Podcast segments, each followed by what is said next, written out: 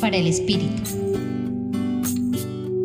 Hoy, en el Evangelio de Mateo, encontramos una importante conversación de Jesús con los sumos sacerdotes y los ancianos. En esta parábola, Jesús dice que el reino de los cielos se parece a un rey que celebraba la boda de su hijo.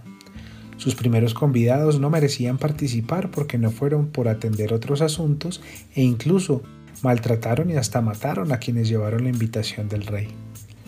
Luego hubo otro grupo de personas que iban siendo encontrados por el camino y fueron convidados, y sí quisieron ir al banquete.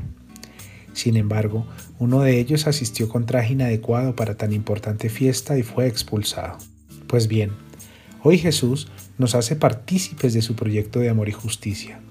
Nos convida a un banquete preparado para todos en el que vivamos en comunidad y sin distinciones, un lugar en el que todos disfrutemos de la salvación y nos sintamos juntos, iglesia.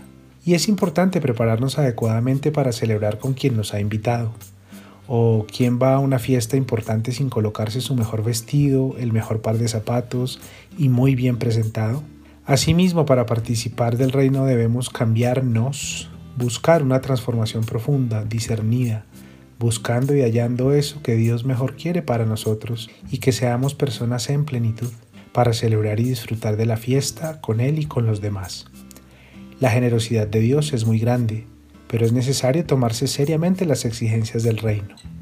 Para ser partícipes del plan de salvación, estemos disponibles, dispuestos y trabajemos con determinación por una vida guiada por Jesús y su especial modo de proceder, para que siendo llamados, también seamos escogidos. Ahora te invito a orar un poco con esta pregunta. ¿Hay en tu vida asuntos urgentes que te impidan aceptar la invitación de Dios o prepararte con determinación? Estuvo contigo en la reflexión de hoy Gustavo Espinel del Centro Pastoral de la Pontificia Universidad Javeriana.